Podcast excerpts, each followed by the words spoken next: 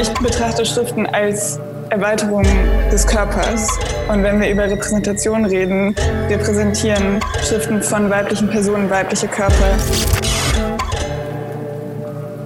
Meine Erwartung ist an der Kunsthochschule, dass sie so einen Pluralismus aushält und dass sie sich eigentlich darüber streitet und Debatten führt. Und ich glaube, das brauchen, die brauchen wir nämlich ganz dringend. Offline, der Podcast der HFG Offenbach. Herzlich willkommen zur zwölften Folge des Podcasts Offline, in dem wir über die großen Fragen zur Zukunft sprechen wollen. Mein Name ist Felix Kosok, ich bin der Host dieses Podcasts und heute wollen wir über die Frage diskutieren, ist die Zukunft weiblich? Die Frage ist auf eine Art und Weise ein bisschen naiv gestellt, weil natürlich ist die Zukunft weiblich, wie der Artikel die ja schon angibt. Also das grammatikalische Geschlecht des Wortes Zukunft ist weiblich. Aber andererseits ist in dieser Fragestellung, in dieser Naivität der Fragestellung auch eine gewisse Ignoranz drin. Schließlich leben wir ja in einer Gesellschaft, in der Männlichkeit oder Mannsein immer noch mit Geld und Macht belohnt wird. Die bloße Tatsache also, dass man als Mann geboren wird, einem schon einen Vorteil im Leben verschafft. Ob die Zukunft also weiblich sein kann, hängt stark davon ab, ob die Gesellschaft sich ändern will, dahingehend, dass es möglich wird. In diesem Spagat zwischen diesem offensichtlichen naiven, den blinden Flecken, vor allem in der Designszene und der gesellschaftlichen Struktur möchte ich heute mit zwei Gästinnen diskutieren, um am Ende vielleicht auch eine bessere Fragestellung zu finden. Beide waren übrigens ein Vorschlag aus unserer Umfrage von HFG-Studierenden. Falls ihr also weitere Ideen, Anregungen und Feedback habt, schreibt doch einfach an das Büro für Wissenstransfer unter presse.hfg-offenbach.de. Aber jetzt zu meinen Gästinnen. Anja Kaiser und Charlotte Rode. Anja Kaiser ist als selbstständige Gestalterin und Künstlerin in Leipzig tätig, war von 2014 bis 2018 künstlerische Mitarbeiterin im Fachgebiet Schrift und Typografie an der Burg Giebichenstein Halle Sie bewegt sich im feministisch-aktivistischen Umfeld und arbeitet zuletzt am umfangreichen Glossar des undisziplinierten Gestaltens. Ebenso wie Anja studierte Charlotte Rode am Sandberg-Institut in Amsterdam. Sie ist Schriftgestalterin und Künstlerin und untersucht in ihrer gestalterischen Praxis, wie Schrift als Erweiterung des Körpers funktioniert und sich so für feministische Diskurse nutzen lassen kann. Darüber schreibt sie unter anderem auch Texte, gestaltet Keramik und backt außerdem noch Brot, wie ich gelesen habe. Herzlich willkommen, ihr beiden. Hallo. Hallo. Vielen Dank für die Einladung. Freut mich sehr, dass ihr gekommen seid. Um ein bisschen ins Gespräch zu kommen, habe ich drei kleine Fragen vorbereitet, die ihr schnell beantworten könnt. Ganz intuitiv. Wenn ihr ab jetzt, von jetzt an nur noch eine Schrift benutzen dürftet, welche Schrift wäre das? Times New Roman. äh, oh mein Gott, ich, ich kann nicht. ähm, ja, ich muss überlegen. Vielleicht die Pirelli von Jungli. Ich, ja, ich bin aufgeschmissen. Das entspricht überhaupt nicht meinem Ansatz. ich, möchte, ich stehe auch nicht 100% hinter meiner Antwort. Das war das Erste, was mir eingefallen ist. Zweitens, wenn ihr dieses Jahr ist ja die Wahl, wenn ihr Bundeskanzlerin werden würdet und endlich doch noch eine Frau weiter regiert, was wäre dann eure erste Amtshandlung? Eine radikale Umverteilung ähm, von Geld. Ja, fände ich richtig gut. Kultursozialismus. Ja. Ich würde euch wählen, beide. Bin, da, bin ich mit dabei? Ich habe schon drüber nachgedacht. Ich habe schon angefangen, ein kleines Wahlprogramm zu schreiben mit meiner Schwester zusammen. Und drittens, wenn ihr ein Verbrechen begehen könntet, ohne dass euch jemals jemand dafür erwischt oder ihr bestraft werdet, welches Verbrechen wäre das? Radikale Umverteilung von Geld. ja, es wäre auf jeden Fall nochmal ein guter Moment, das nochmal anzustarten. Ja, ich habe aber auch gerade ein kleines Projekt mit einer Freundin von mir am Laufen. Es heißt Vanilla Crime und wir sammeln kleine Verbrechen, die gerade aber illegal sind. Zum Beispiel um 8.05 Uhr seinen Müll rausbringen, was ja fünf Minuten nach dem Curfew ist, oder seinen Weihnachtsbaum im Park einpflanzen. Ja, ich finde das so, ich würde das auch gerne so stehen lassen. Ich finde das ganz gut, einmal das politisch zu fordern und wenn es sich nicht durchsetzt, ähm, ja. zu sagen, okay, dann müssen wir das halt ähm, von aus der Gesellschaft heraus organisieren. Ich bleibe dabei. aber wir wollen ja heute gar nicht über Verbrechen sprechen, vielleicht über die Umstrukturierung der Gesellschaft, aber schon. Meine erste Frage an dich, Anja, zielt aber jetzt ganz konkret auf deine Praxis, auf dein letztes Projekt, was ich angesprochen hatte, der Glossar des undisziplinierten Gestaltens. Weil eigentlich wird ja Design, vor allem in Deutschland, eher als regelbasiert oder diszipliniert wahrgenommen. Also es gibt ganz viele Raster, es gibt Ordnung, alles muss ordentlich sein. Worum geht es also in dem Projekt Glossar des undisziplinierten Gestaltens? Ja, da spreche ich total gern drüber. Also das ist ein Projekt, was mich jetzt schon seit zwei Jahren begleitet und es macht gar nicht so viel Sinn, dass ich eigentlich nur darüber spreche, weil das in einer ganz engen Zusammenarbeit mit Rebecca Stefani entstanden ist. Und ja, irgendwie eine fantastische Kollegin. Sie ist selber Professorin an der HFG Karlsruhe, Gestalterin, Künstlerin und Pädagogin. Und wir haben uns so um 2017, 2018 sind wir uns so begegnet und haben eigentlich gemerkt, dass wir total viele Schnittstellen haben. Also wir sind uns über die Lehre begegnet. Und wenn man, wenn ich jetzt so das Glossar ganz grob zusammenfassen würde, dann würde ich sagen, dass es umfasst eine Reihe von Vorträgen, Lehrformaten und Workshops und einem Symposium, was so kurz vor der Pandemie ähm, im Februar 2020 noch in der Galerie für zeitgenössische Kunst stattfinden konnte. Und all diese Formate, von denen ich jetzt gerade sprach, sind eigentlich so der erweiterte redaktionelle Rahmen für das Glossar des undisziplinierten Gestaltens, was wir als ein Handbuch für GestalterInnen verstehen und was hoffentlich in ein paar Wochen, also im April, bei Spector Books erscheinen wird. Vielleicht so zu, was macht so die Begegnung zwischen Rebecca und mir so aus? Ich glaube, dass wir beide so nicht drum herum kommen, dass wir uns als Feministinnen verstehen und eben auch gucken, was heißt das für unsere Strategien im Grafikdesign, und dann hatten wir eine Einladung ähm, 2019 bekommen, einen Vortrag zu geben. Und dann dachten wir, hey, und das war dann schon an der Galerie für zeitgenössische Kunst. Dann dachten wir, bevor wir jetzt irgendwie so über unsere Praxis in so einer linearen Geschichte sprechen, ist es ja vielleicht total spannend, unsere Fragen an die Disziplin Grafikdesign zu artikulieren und kamen eben mit diesem Überbau, hey, lass uns doch ein Glossar machen.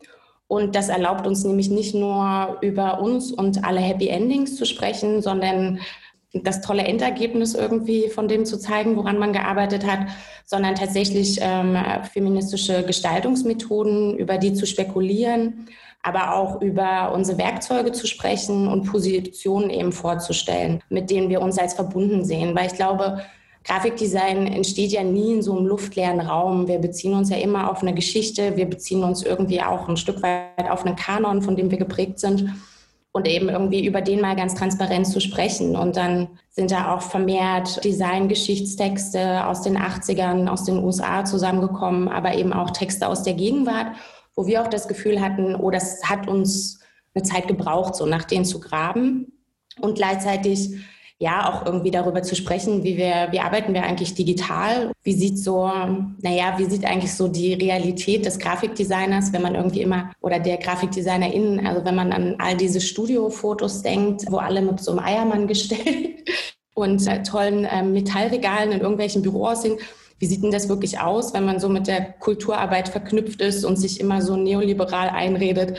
Ja, nee, ist wirklich super, so ein unbezahltes nächstes Projekt und gleich das nächste noch zu machen. Also es sind so verschiedene Glossarbegriffe entstanden. Das wäre meine Frage gewesen, ob du ein paar Begriffe vorstellen kannst. Das war dann sowas eben wie A wie Arbeitsunfähigkeit dabei oder D wie dysfunktionale Arbeitsbereiche, wo wir uns so dagegen aussprechen, ne, dass man Software erstmal lernen muss, sondern dass man vielleicht irgendwie viel ungebändigt da, da einpoltert und sich die aneignet.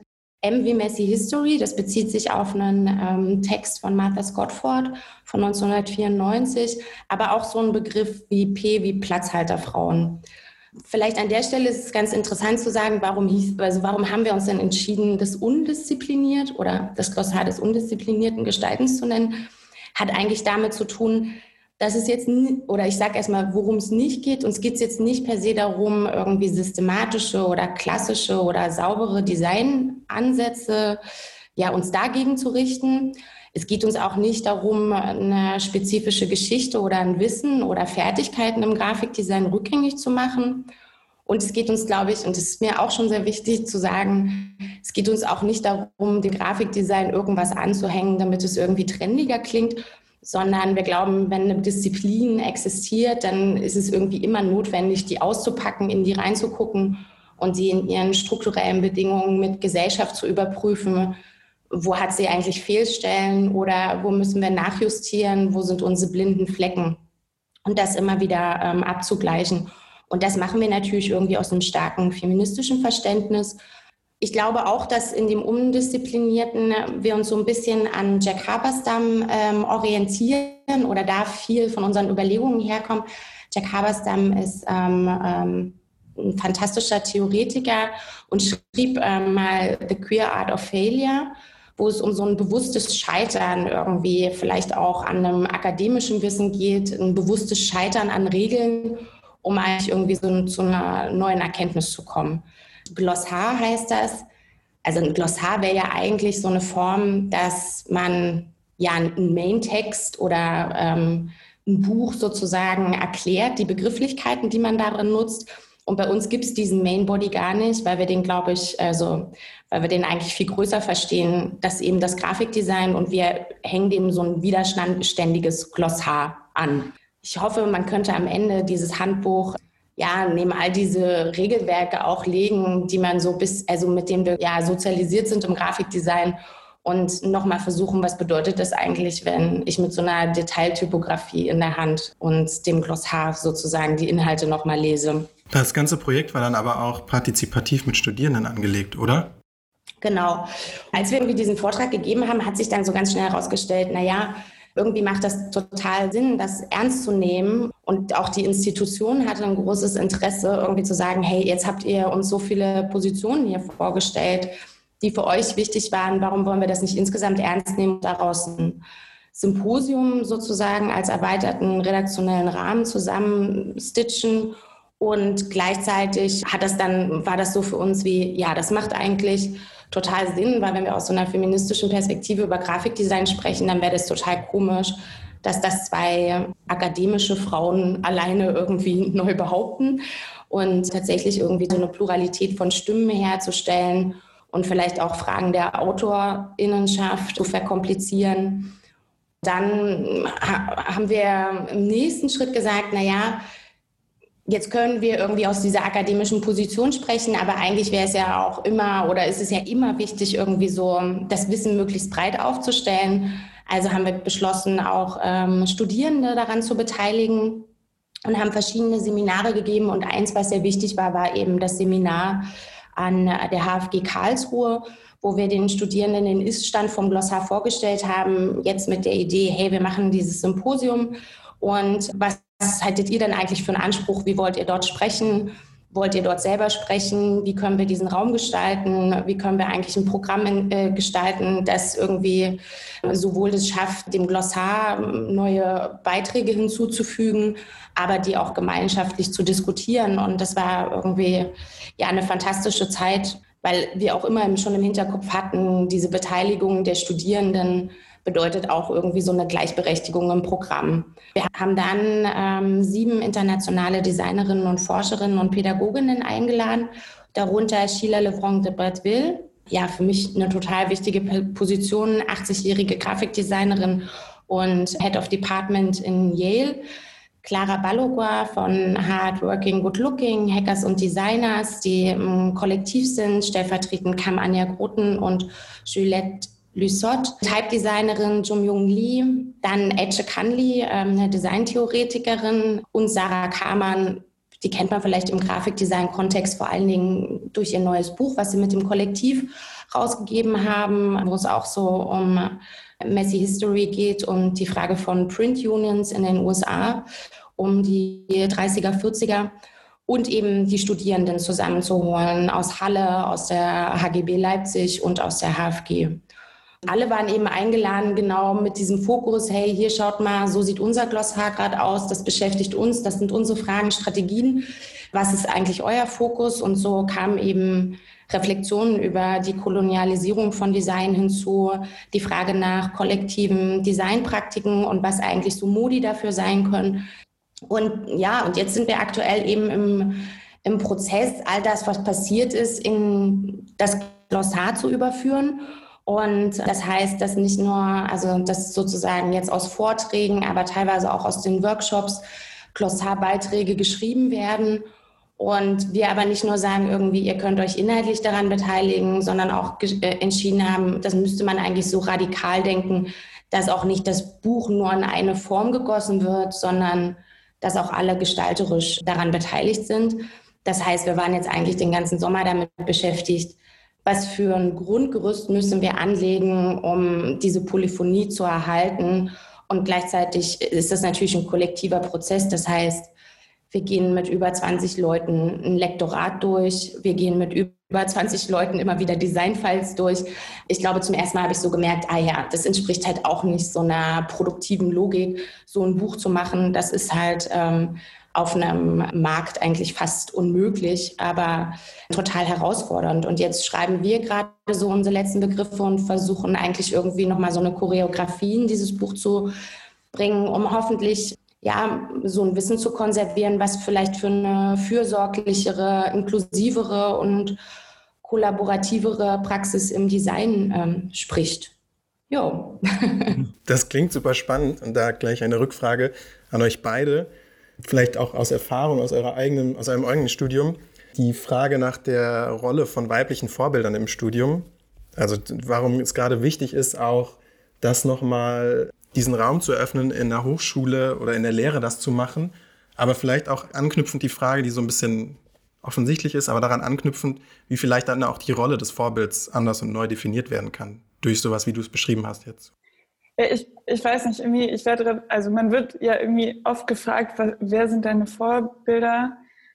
Und ich finde es relativ tatsächlich schwierig zu sagen, weil für die meisten Personen ist es, glaube ich, so, wenn man noch nie darüber nachgedacht hat, wie die Geschlechterverteilung ist, sind es einfach sehr oft Männer, weil es statistisch so viel mehr Männer gibt.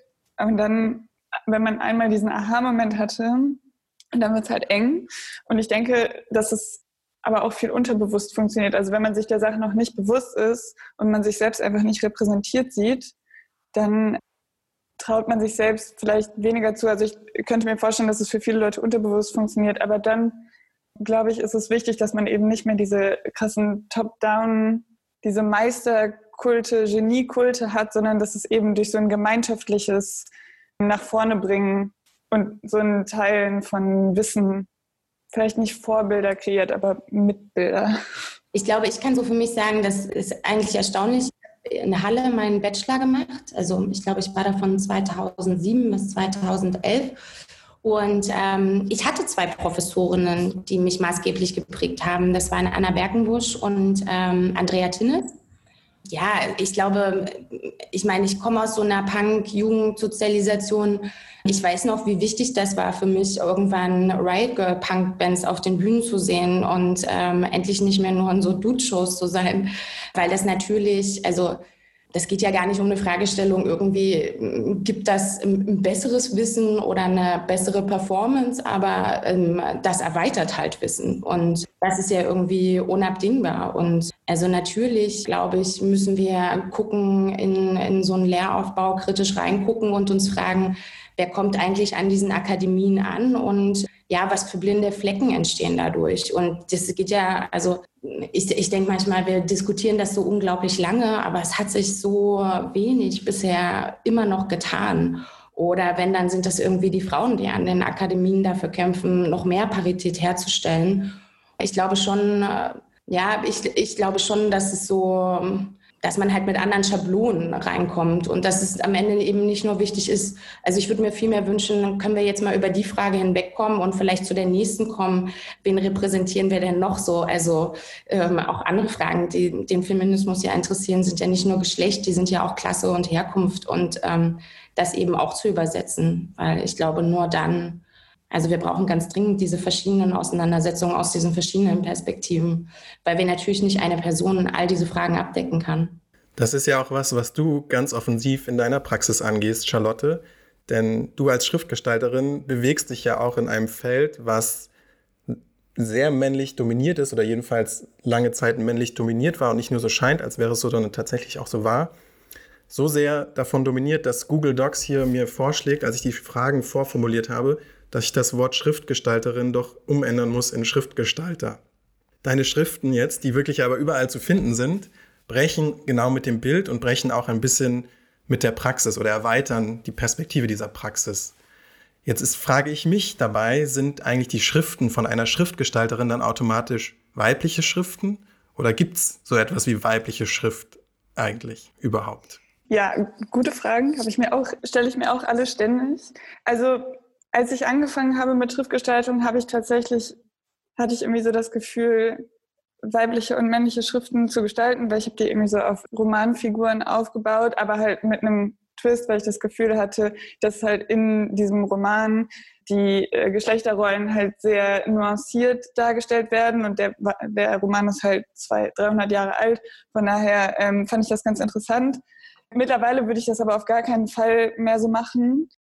Also ich, ich möchte Schriften keine Geschlechter zuordnen, weil das ja nur Stereotypen verstärken oder wiederholen würde.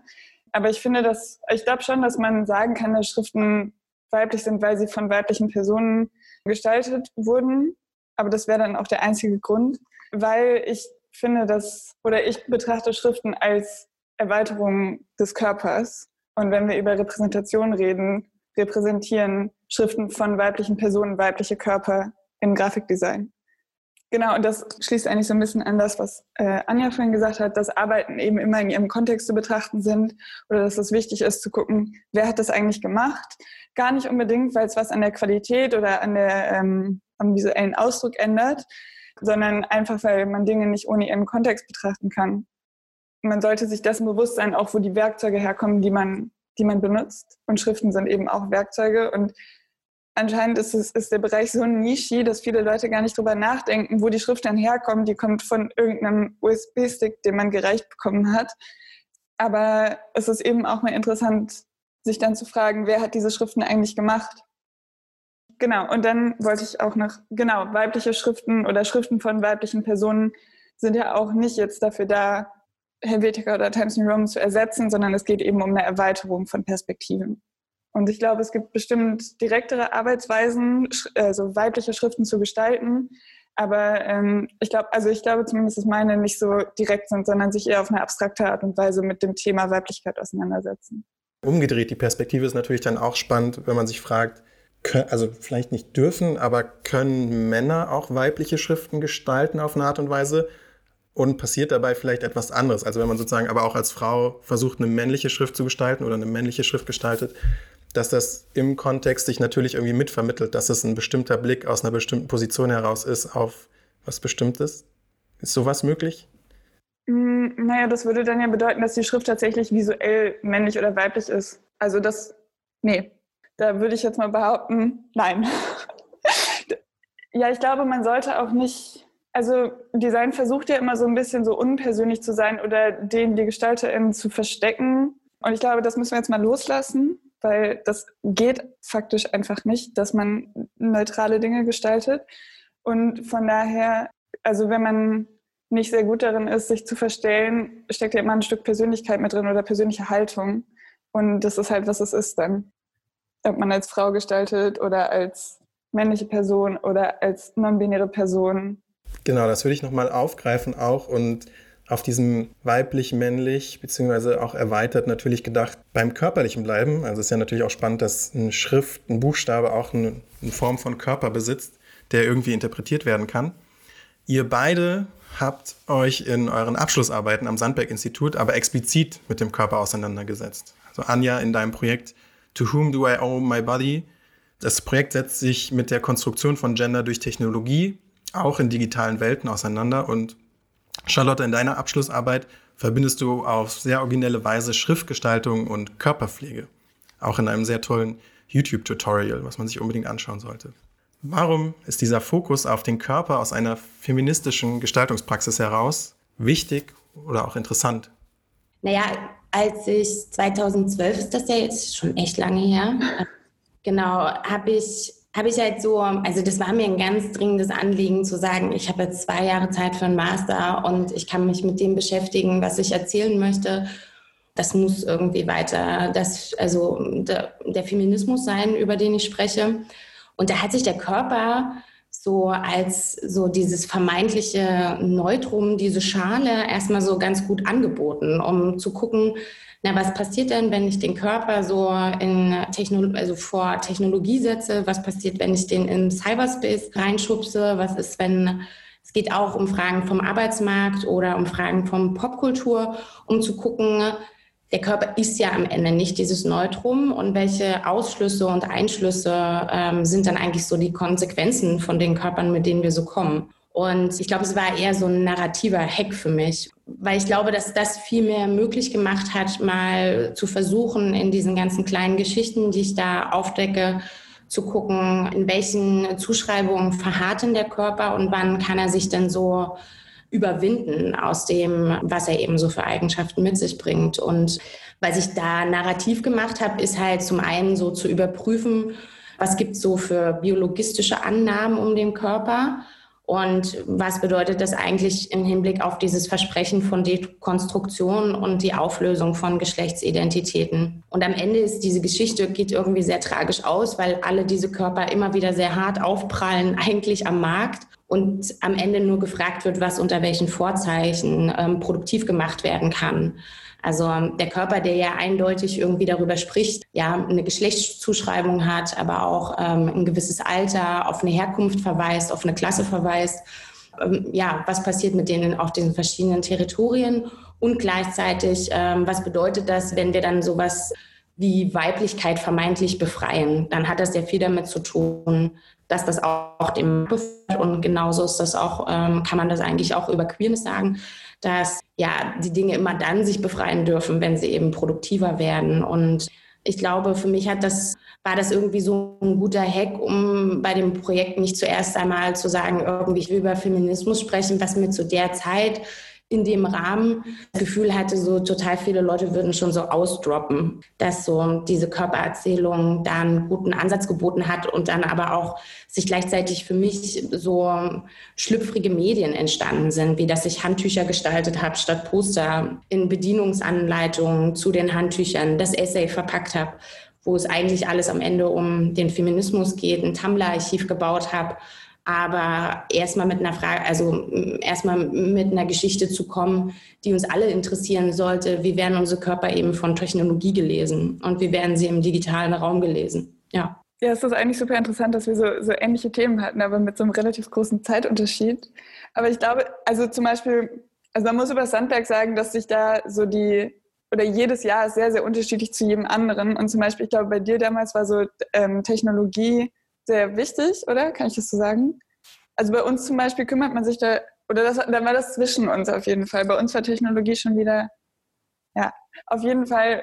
Äh, bei mir geht es nicht so sehr um zum Beispiel so technologische Aspekte, sondern vielmehr um so eine Performativität und deshalb eben auch YouTube-Tutorials. Also mir ging es ganz viel so darum, wie kann ich mit meinem Körper Weiblichkeit performen, wie sehr habe ich gelernt, Weiblichkeit zu performen, weil ich zum Beispiel auch sehr, sehr gerne mit meiner eigenen Weiblichkeit spiele, auch mit klischeehafter Weiblichkeit. Ob das jetzt die Popstars sind, die ich konsumiere oder eben Hautpflegetutorials oder diese Rituale, die man so zu Hause vollzieht, ob das jetzt irgendwie Yoga in fancy Yoga-Klamotten ist oder so. Und ich bin auch relativ schamlos. Ich äh, betreibe diese, diese sehr weiblichen Rituale von Self-Care mit meinem, also sich um seinen eigenen Körper kümmern, sehr gerne. Aber frag mich halt, also hinterfragt es eben auch, was bedeutet das? Und vor allem, wenn eben meine Schriften Erweiterungen meines Körpers sind, was bedeutet das für meine Schriften? Und aus dieser Idee heraus sind halt auch diese zwei YouTube-Tutorials gewonnen, die ich gemacht habe, re relativ schnell gemacht habe, wohl auch. Und äh, das nächste Mal schreibe ich, glaube ich, auch ein Skript, weil die sind relativ improvisiert. Ich finde Tutorials ziemlich interessant, auf YouTube, weil die eben so, die versuchen an keiner Stelle neutral zu sein, sondern die gehen halt full on in, ich mach so, mach es wie ich. Und da erzählen halt praktisch, also kommt natürlich darauf an, welche Sparte, aber da erzählen natürlich Frauen anderen Frauen, wie sie bessere Frauen sein können. Und das finde ich so ganz interessant, sich damit auseinanderzusetzen und das so ein bisschen nuanciert zu reproduzieren, aber eben auch zu twisten. Und ja, also ich glaube, mich interessiert der Körper vor allem äh, in seiner Performativität. Ja, das ganze Design, was dann sozusagen auf dem Körper angebracht wird, ist natürlich auch nochmal spannend. Ich erinnere mich an einen Vortrag von Sascha Constanza Schock, eine Transgender-Design-Aktivistin aus dem Design Justice Network, die ähm, ein bisschen unangenehme Situationen am Flughafen beschrieben hat, also in diesen Bodyscannern natürlich. Und als Transgender-Person fällt man da meistens durchs Raster durch. Und sie hatte aber Screenshots gezeigt von dem Interface von, dieser, von diesem Scanner und der Inter dieses Interface muss dann derjenige, der es kontrolliert, wirklich vorher entscheiden, männlich oder weiblich, welcher Körper wird jetzt gescannt. Also allein, es gibt nur diese zwei Optionen. Und die beiden Button waren dann aber auch noch direkt blau und pink. Wie haltet ihr es so mit diesen beiden Farben, blau und pink, im Design? Kann man die benutzen oder wird das problematisch, wenn man das immer so einteilt? Man kann alles. Also ich finde es halt irgendwie, ich finde, man kann halt für und gegen beides argumentieren. Es geht natürlich auch noch um mehr als um diese Farben. Also ich finde zum Beispiel, also es gibt ja auch sehr viel Diskussionen um die Farbe Pink. Zum Beispiel ist es wiederum empowernd oder äh, reappropriating, sich die, also die, sich diese Farbe für Weiblichkeit wieder anzueignen. Und ich glaube, das kommt sehr darauf an, wie man das persönlich gerne machen möchte. Aber ich glaube, man sieht hinterher schon, ob sich eine Person Gedanken über den Einsatz von Pink gemacht hat, ob da so eine gewisse Trotzhaltung, was heißt Trotz, das ist vielleicht das falsche Wort, aber ob da halt eine bewusste oder reclaiming Haltung hintersteht oder nicht. Aber ich finde, man kann alles. Ich denke so, also ich meine genau, ne, wenn das zu so Grenzsituationen oder eben im Flughafen kommt und es kommt dann zu so gestalteten Interfaces, woran wir als GestalterInnen ja auch beteiligt sind, dann wird es halt total tragisch. Also es wird halt total tragisch, wenn da niemand steht und sagt, aber wartet mal, funktioniert irgendwie diese heteronormative Konstruktion noch? Oder was für einen Ausschluss produzieren wir damit? Und so ist das ja auch so ist es, also wenn ich so über Technologie spreche und so Face Recognition Algorithmen, dann wird das halt total tragisch, wenn ich nicht mehr als die Person gelesen will, als die ich mich eigentlich verstehe oder natürlich dazu kommt noch, ob ich überhaupt von Technologie die ganze Zeit erfasst werden will. Ja, ich denke gerade an so grenzüberschreitenden Momenten, ähm, wo es darum geht, kann ich jetzt einen anderen Staat betreten oder nicht und was passiert, wenn ich auf einmal nicht reinkomme dann ähm, ist das natürlich, also dann wird das auch schmerzhaft und dann merkt man, glaube ich, auch, welche Konsequenzen, also an welchen wir auch beteiligt sind. Und ich glaube, das ist ganz wichtig mitzudenken, dass Gestaltung eben auch an all diesen ähm, strukturellen Ungleichheiten und Bugs, die wir in der Gesellschaft haben, wie die natürlich auch reproduzieren mit dem, wie wir gestalten. Und ob man jetzt pink oder blau mitverwendet, da würde ich mich schon auch irgendwie ähm, Charlotte anschließen also vielleicht ist es auch total notwendig, weil das zu meinem narrativen Konzept gehört, genau über diesen heteronormativen Plot zu reden. Wenn ich aber irgendwie eine Produktdesignerin bin und noch immer meine irgendwie, ich verkaufe mehr, indem ich ein Produkt rausbringe und ich label das einfach in zwei Farben, ähm, um noch mehr verkaufen zu können, dann ist das natürlich, also dann denke ich wiederum, hey komm, wir müssen dringend irgendwie anders drüber nachdenken.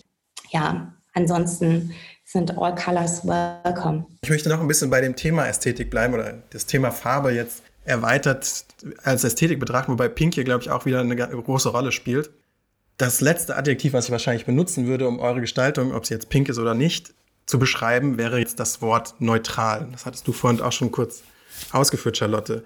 Genau diese Neutralität ist aber etwas, was ganz oft bei männlichen Designern angenommen wird. Also dass männliche, vor allem moderne, modernistische Gestalter diese Neutralität irgendwie für sich claimen. Ein konkretes Beispiel, was ich immer wieder, über das ich immer wieder stolpere in der Designgeschichte, ist, äh, dass Paul Rand, der Grafikdesigner Paul Rand, der unter anderem für die Logos von IBM und dem Fernsehsender ABC verantwortlich ist, also sozusagen der, der Designguru der USA äh, war, dass Paul Rand 1992, also gerade mal vor 30 Jahren, von seinem Posten in Yale zurückgetreten ist, als eben diese feministische Designerin, die auch bei euch im Glossar vorkommt, Sheila de Bradville, als die an die Uni berufen wurde, ist Paul Rand aus Protest zurückgetreten und hat auch seine Kollegen dazu aufgefordert, zurückzutreten.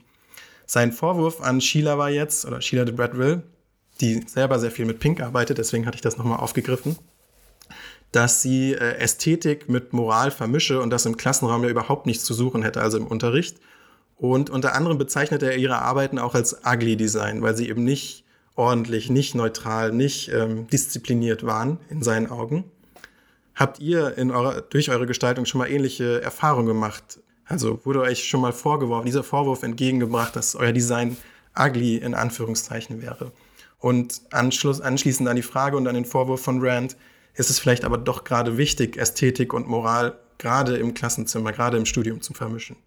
Ich habe tatsächlich vor, ähm, ich glaube vor zwei Wochen hat mir ein sehr renommierter männlicher äh, Grafikdesigner eine DM geschrieben auf Instagram, weil ich einen, ähm, einen Draft von einer Wortmarke gepostet habe und meine absoluten Details kritisiert, dass da irgendwas, ähm, dass ich das da bitte noch optisch ausgleichen solle. Wow. Und ja, das war, ähm, es war auch nicht das erste Mal. Das passiert, also es passiert weniger und keine Ahnung, mir ist es halt nicht so wichtig, dass die Sachen, die ich auf Instagram poste, perfekt aussehen. Ich, ich bin da, vielleicht bin ich ja manchmal zu schnell, aber es ist mir auch total egal, weil ich habe auch einfach nicht gefragt. Und dann so ein bisschen gemansplained zu kriegen, ist immer ganz herrlich. Und dann, genau, also zum Thema neutral. Neutralität gibt es halt nicht. Neutralität bedeutet einfach nur dem Establishment entsprechend. Und ich finde es auch ziemlich feige zu sagen, dass man sich nicht um Moralität, äh, Moralität, Moral kümmert, es gibt nichts, was außerhalb von Moral ist und sich nur um seine eigene Arbeit zu kümmern und sich nicht über deren Auswirkungen bewusst zu sein oder darüber nachzudenken, ist halt sehr, sehr egoistisch und zeugt von so einem Tunnelblick. Und das sehe ich relativ oft bei männlichen Personen, dass sie so viel besser darin sind, sich so einzutunneln und nur über diese eine Sache nachzudenken. Und ich finde, dass es oft eine sehr faule Ausrede ist, sich so nur um seinen eigenen Kram zu kümmern. Und mit der kommen dann vor allem männliche Personen eben durch weil von ihnen auch weniger äh, soziale oder emotionale Leistung erwartet wird. Und von Männern wird nicht erwartet, dass sie sich nebenbei halt noch irgendwie um die Community kümmern. Darüber spreche ich zum Beispiel zurzeit viel mit meiner Freundin Tatjana Stürmer, die Anja auch kennt. Und ähm, wir fragen uns halt, ob Männer zum Beispiel bislang erfolgreicher werden, weil sie sich eben nur auf diese eine Sache konzentrieren und so eine Monokultur praktizieren und dabei sehr in die Tiefe gehen, weil sie halt die Zeit dafür haben. Und Tatjana und ich machen halt beide nicht nur Grafik, sondern eben auch Keramik, Textil, Installationskunst, Metall und produzieren Text. Und wenn man so ganz viele Sachen auf einmal nach vorne bringt, ist man natürlich wesentlich langsamer. Und deshalb kann man halt nicht so schnell so mit dieser einen Sache erfolgreich werden. Aber das kreiert natürlich auch so eine viel größere Simultanität Simultanität ist ja auch bei euch im Glossar. Vielleicht habt ihr das schon alles theorisiert und Tatjana und ich müssen es einfach nur lesen. das noch nicht so im Detail. Ich könnte. Ähm, okay. Das, Wir arbeiten an einem Text. Vielleicht ähm, nochmal zur Monokultur ähm, ja. im Design. Finde ich, find ich wundervoll.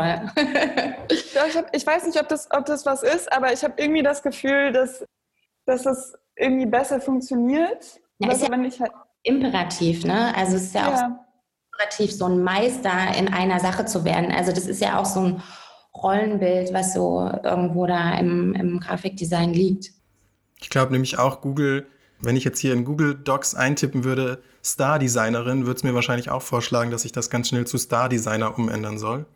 Ja, vielleicht nochmal zu der Neutralität. Ist natürlich spannend, da nochmal zu markieren, dass dass es dann doch, auch wenn es weibliche Gestaltung gibt, die von weiblichen Gestalterinnen kommt, es natürlich genauso männliche Gestaltung gibt, die von männlichen Gestaltern kommt.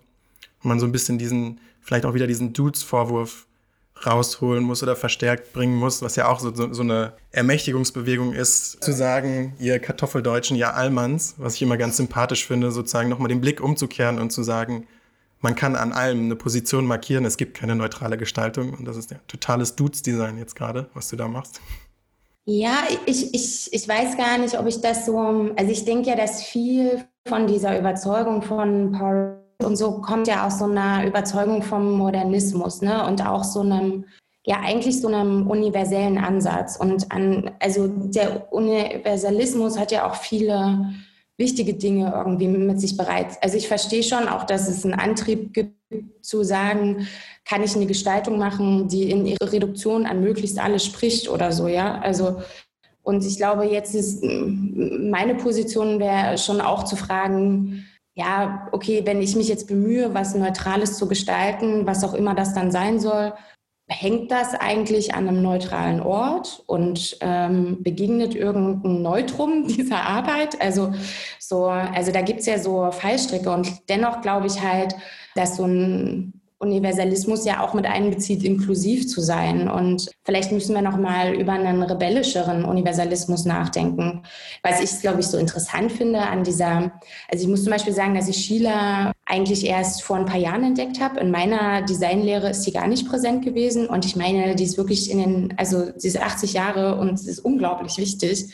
Vor allen Dingen, weil sie eben auch aus den 70ern kommt und stark beeinflusst ist da so von der feministischen Welle, auch in der Kunstbewegung und ähm, unglaublich viel fürs Design getan hat.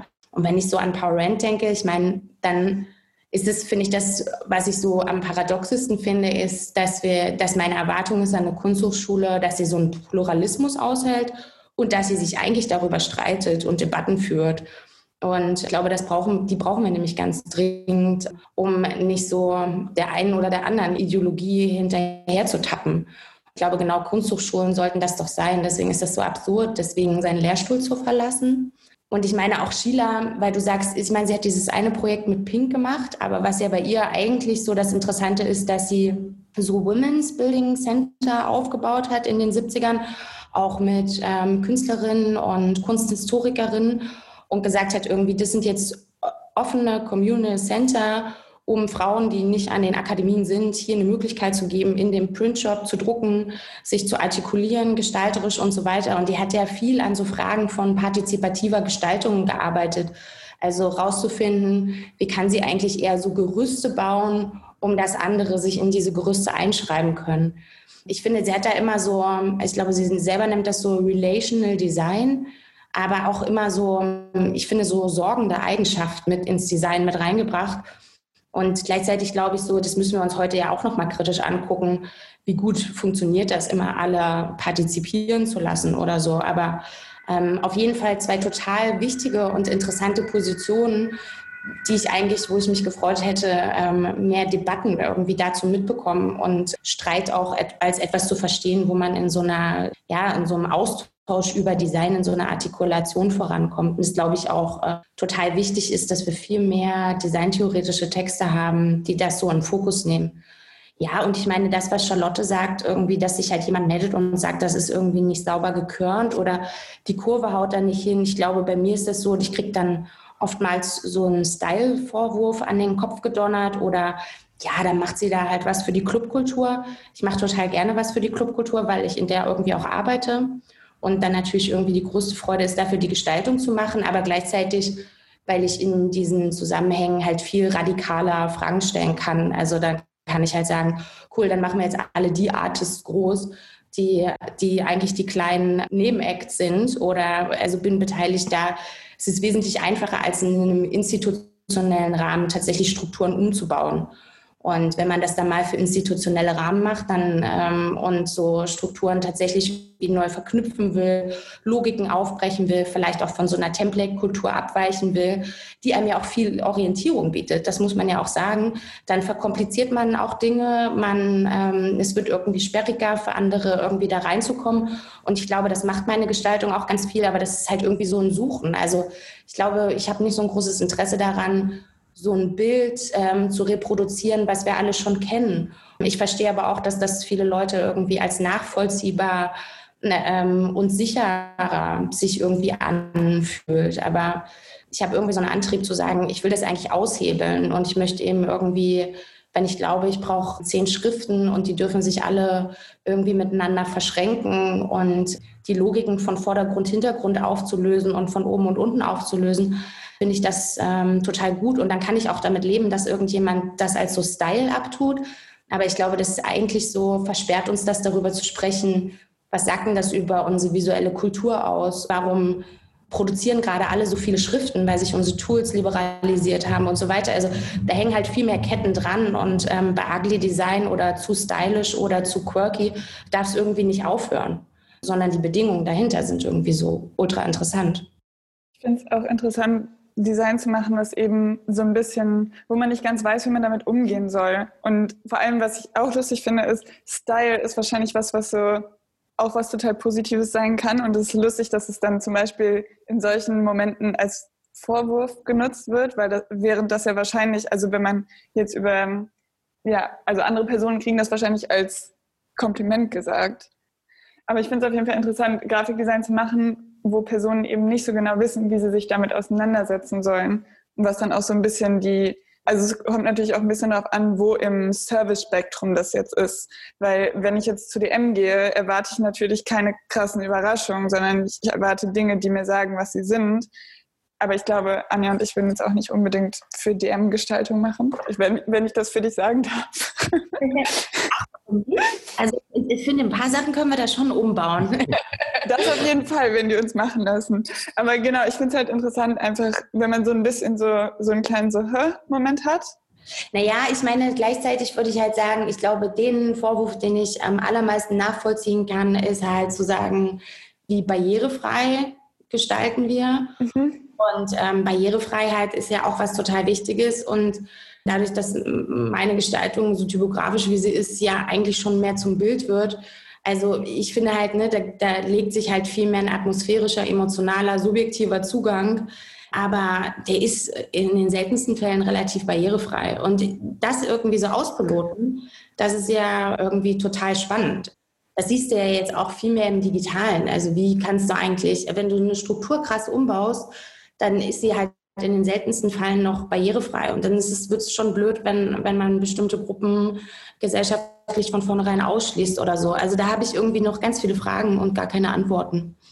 Das ist ziemlich lustig, weil darüber äh, spreche ich mit meiner, mit meiner Studio-Mate sehr gerne, dass äh, sie manchmal so den Vorwurf kriegt, also wenn, wenn halt, ich sage jetzt mal in Anführungszeichen, progressives Design macht oder halt Design, was eben nicht so der Norm entspricht, dass man dann ganz schnell von weißen Männern den Vorwurf kriegt, dass es eben nicht inklusiv für alte weiße Männer ist. Und das ist dann halt so das twisted Gegenargument. Aber ja, ich finde es sehr interessant, eine, eine Balance zu finden. Weil klar muss man halt auch irgendwie ein gewisses visuelles Vokabular beherrschen, um gerade so herausfordernde, herausfordernde Gestaltungen anzuschauen und auch zu verstehen und einordnen zu können. Also man braucht ganz viel Hintergrundwissen. Ja, mir gefällt das Konzept des rebellischen Universalismus ganz gut. Also was das genau sein könnte und wer claimen darf, sowas zu gestalten. Und vielleicht brauchst du dann auch so einen rebellischen Funktionalismus noch dazu oder eine rebellische Lesbarkeit vielleicht. Abschließend, da wir jetzt aber schon ein bisschen fortgeschritten sind in der Zeit, wollte ich unser Gespräch nochmal auf den gesamtgesellschaftlichen Kontext lenken.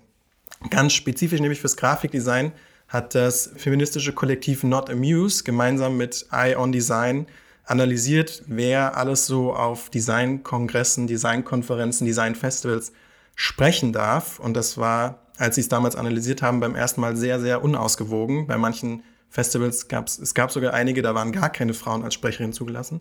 Aber nicht nur das, sondern Frauen hatten in der Regel auch weniger Zeit zum Sprechen als ihre männlichen Kollegen, also wurden dann vielleicht mal kurz als Impulsgeberin reingeworfen, um wahrscheinlich die Quote im Kopf zu erfüllen.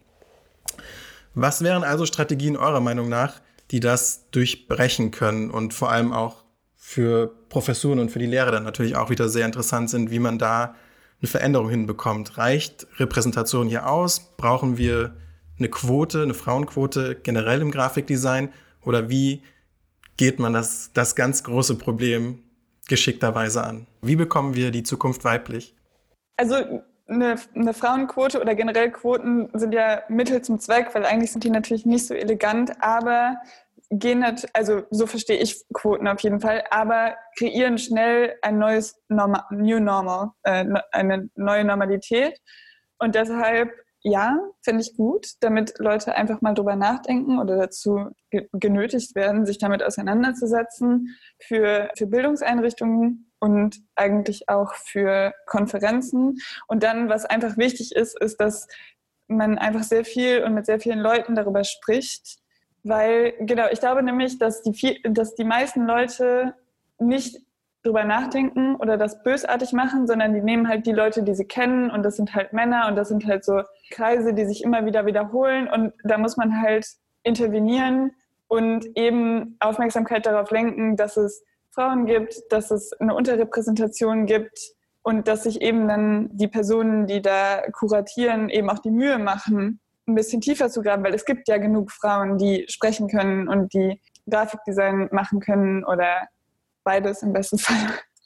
Und ich glaube, es geht darum, da sehr viel Aufmerksamkeit drauf zu lenken. Naja, und ich meine, ich glaube, Charlotte, ich habe auch letztens den anderen Podcast mit dir gehört und da hast du ja auch gesagt, und das finde ich halt, also diese Frauenquoten, die ändern sich halt auch nur, wenn alle sich daran beteiligen. Das heißt halt auch, alle Männer, die eingeladen sind, fragen, hey, ähm, wer spricht noch auf der Konferenz? Das hast du da auch so stark gemacht und ich glaube, also das finde ich dann auch schon absurd, weil man, also ich bin in den letzten Jahren echt oft dahin geraten, dass ich dann irgendwie die Arbeit gemacht habe für die Konferenzen.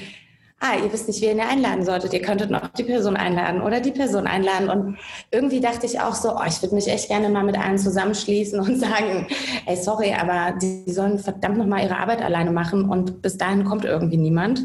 Ja, und ich bin total froh, dass ähm, Ion Design mit Madeleine Morley und äh, Not Muse das gemacht haben, weil das dadurch natürlich viel dringlicher geworden ist. Also das ist ja was, was wir schon lange wahrgenommen haben.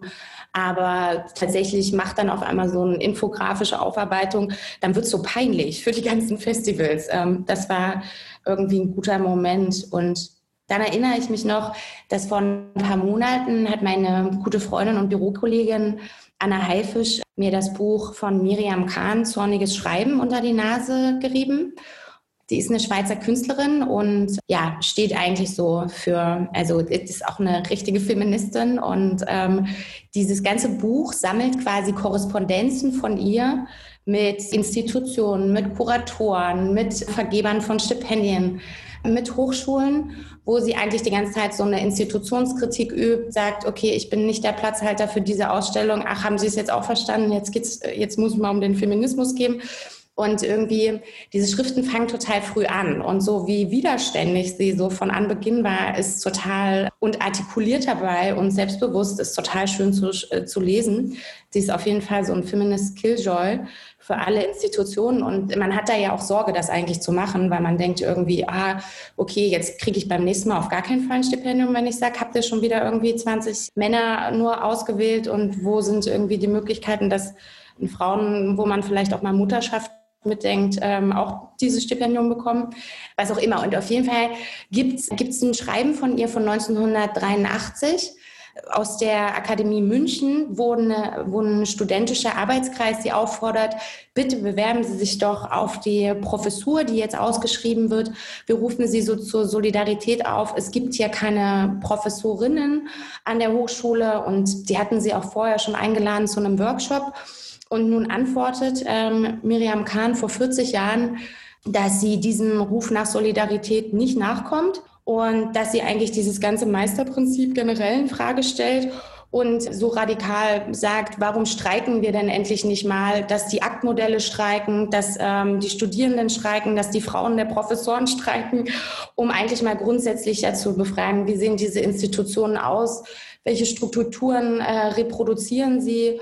Und sie sagt halt dann irgendwie am Ende, und das fand ich auch ganz interessant, dass wenn sie sich darauf bewerben würde, sie ja so dieses Ideal reproduzieren würde, das wäre das äh, anzustrebende Ideal, Meister zu werden, an, an den Akademien und die Klasse zu unterrichten. Und wenn ich diesen Brief lese, also ich war schon oft auch in Situationen irgendwie gefragt worden zu sein, hey, willst du dich bewerben oder so, habe das aus verschiedenen Gründen irgendwie nicht gemacht, aber ich finde ihren radikalen Ansatz, nochmal zu fragen, müssen wir nochmal uns das Ganze, also die ganze Struktur eigentlich nochmal angucken, eigentlich ziemlich gut. Und dann denke ich immer, Kunsthochschulen verstehen sich als so progressiv, aber in diesen Strukturen sind sie eigentlich echt langsame, sich wendende Tanker, was irgendwie unglaublich lange braucht. Ja, und wie gesagt, ich habe ja schon gesagt, dass ich irgendwie von zwei Professorinnen geprägt bin, ich finde das äh, mega wichtig und glaub, ich glaube halt auch an eine Frauenquote. Ich würde mir auch wünschen, dass wir das schneller überwinden, aber sieht ja irgendwie nicht so aus. Finde ich einen wichtigen Punkt, den ihr beide auch gebracht habt. Vielleicht abschließend dann die Frage, dass die Zukunft weiblich wird, ist offensichtlich nicht nur Aufgabe der Frauen, oder? Ja. Natürlich nicht. Vielen Dank euch beide für das Gespräch. Wir haben jetzt so viel über die Zukunft geredet oder über den, das große Ganze, die großen Probleme. Ich möchte jetzt noch abschließend als letzte Frage auf die ganz kleine Zukunft kommen. Was habt ihr denn morgen so vor? Was macht ihr morgen? Also ich habe sehr viele, ich habe glaube ich drei Telefonate. Ich werde in meinem Studio sitzen und dann werde ich um neun zu Hause sein, weil dann ist hier ähm, Curfew, wie heißt es, ähm, Ausgangssperre. Und dann werde ich ein Buch lesen. ja, irgendwie bei mir ist gerade die Zeit des Jahres, wo sich so Dinge so überschlagen und ich mich, glaube ich, so stündlich von dem einen Projekt ins andere rolle und alles gleichzeitig mache und dann hoffentlich am Ende noch genügend Zeit finde, wieder am Glossar zu bearbeiten. Also ja, manchmal denke ich, diese Corona-Pandemie hat eigentlich nur dafür gesorgt, dass man noch mehr arbeitet. Ja, aber dem gebe ich mich auch manchmal ganz gerne hin, auch wenn das, auch wenn ich weiß, dass man das eigentlich kritisieren muss, aber ja. Simultanität. Aha. Alles passiert gleichzeitig. Ja, das war dann schon die äh, zwölfte Folge des Podcasts Offline, äh, der die Ausstellung im Museum Angewandte Kunst in Frankfurt aus heutiger Sicht vorbereitet. Und wir sind schon ganz gespannt, wie es weitergeht. Und ihr könnt ja nächste Woche wieder reinhören. Vielen Dank euch beiden für das Gespräch. Danke für die Einladung. Offline, der Podcast der HFG Offenbach.